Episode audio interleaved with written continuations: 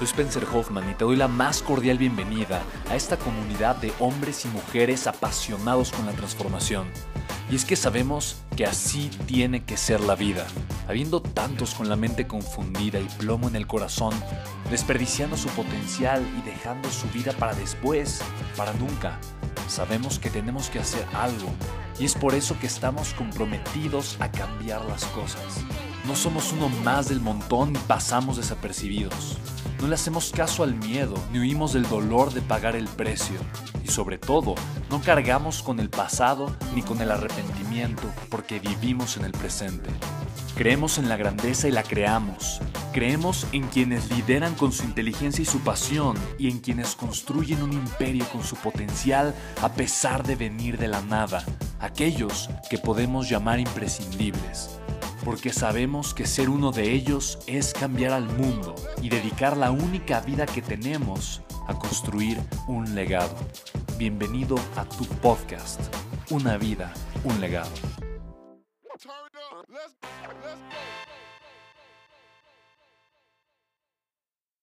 ¿Por dónde empezar para emprender un negocio digital? Chicos, mira, siempre hay dos caminos que tú puedes tomar, independientemente de lo, de lo que hagas, de lo que te dediques, de lo que quieras comenzar a hacer.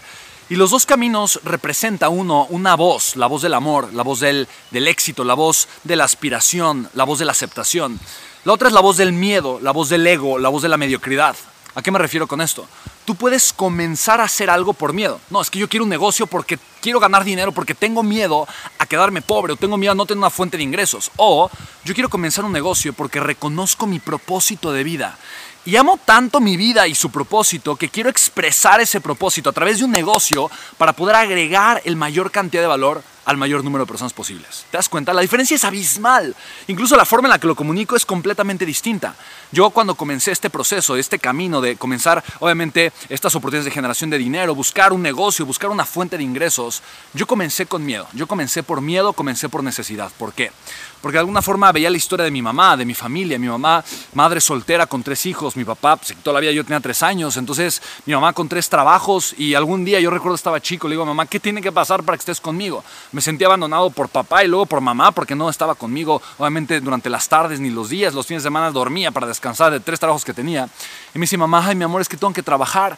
Si yo fuera rica, la situación sería completamente distinta y podría estar contigo. Y en ese momento dije, lo supe, dije, ok, entonces voy a hacer todo para ser rico porque yo quiero estar con mi mamá. Y avanzando en este proceso, yo las, las, primeras ideas de negocio que tenía, los primeros trabajos o el primer negocio que yo comencé, yo lo comencé para ganar dinero. Y chicos, fue el proceso más difícil y complicado porque yo, yo me sentía frustrado. Porque en un negocio tú no vas a ver probablemente un flujo de efectivo positivo al inicio.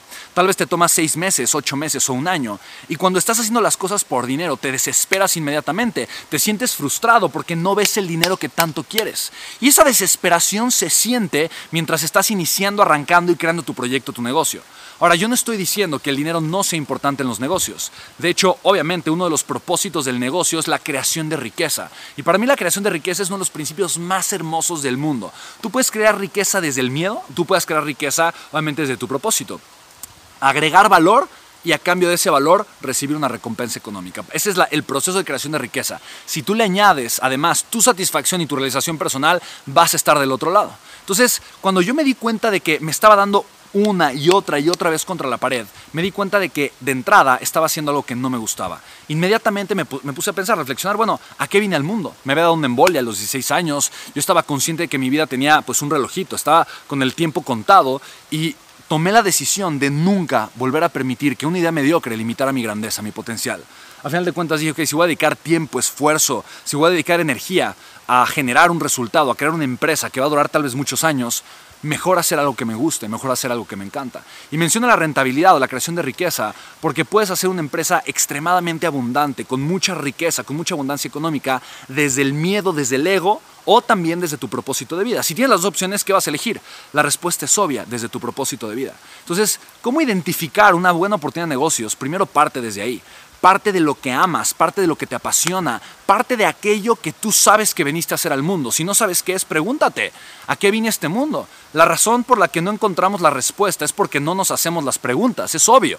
Si yo me hago la pregunta una y otra vez, ¿a qué vine al mundo? ¿Qué es aquello que vine a crear? ¿Qué es lo que vine, vine a darle al mundo? Vine a dar, no a, no a quitar, vine a dar, no a recibir. ¿Qué es lo que vine a ofrecer, a crear, a provocar? ¿Cuál es el cambio que le voy a dar a la vida de las demás personas? Cuando tú comienzas eh, a hacerte una y otra vez esta pregunta, es un camino de, total introspección para cada quien, vas a encontrar respuestas, vas a encontrar no, no ideas de negocio, vas a encontrar valores. Okay, vine a inspirar, vine a motivar, vine a sanar, vine a cuidar, vine a proteger, ¿sabes? Vine, vine a, proveer de cobijo, ¿no? De, atención, lo que tú quieras. Y a través de ese valor tú puedes pensar en ideas de negocio. En pocas palabras, yo, ¿de qué manera puedo apoyar a las personas a que encuentren un vehículo que les permita tener libertad?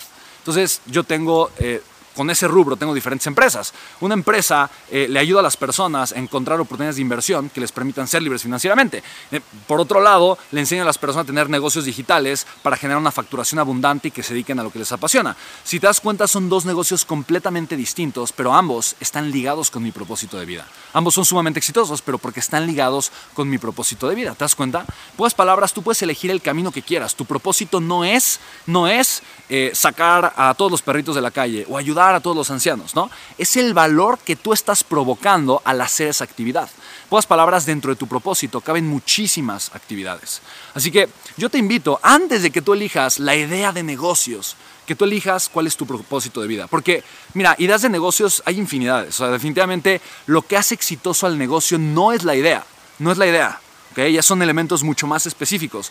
Lo que hace exitoso al negocio es tu capacidad, fíjate, para agregar valor y distribuir ese valor al mayor número de personas posibles. ¿ok?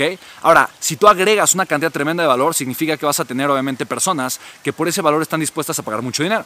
Y si eso lo logras distribuir al mayor número de personas posibles, significa entonces que ese nivel de penetración de mercado que vas a tener va a hacer que tu negocio se multiplique y se expanda, ¿vale? Entonces, eso, eso en, número, en, términos financieros, en términos de negocio, significa generación de flujo de efectivo. La base de un negocio es la cantidad de flujo de efectivo que está generando cada día, cada segundo, cada hora, cada minuto. ¿vale? Eso es lo más es la base de los negocios, su capacidad para generar flujo de efectivo. En términos reales, en términos pragmáticos, significa la capacidad que tú como empresario tienes para orquestar algo, un motor, generar algo que le agregue un valor a las personas, un valor que sea tan grande por el que la gente esté dispuesto a pagar. Ahora, te recuerdo algo, esto es pequeño paréntesis, algo súper importante. Las personas únicamente, únicamente te van a pagar por una de tres cosas, ¿ok? Y todas estas tres cosas a las personas las van a llevar a una meta.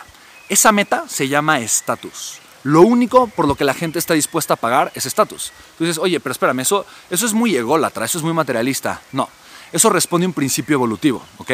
¿Por qué la gente quiere cambiar por un coche mejor? Porque quiere estatus. ¿Por qué la gente eh, quiere vivir en una casa de ciertas características? Porque quiere estatus. ¿Por qué se pone una ropa que le gusta?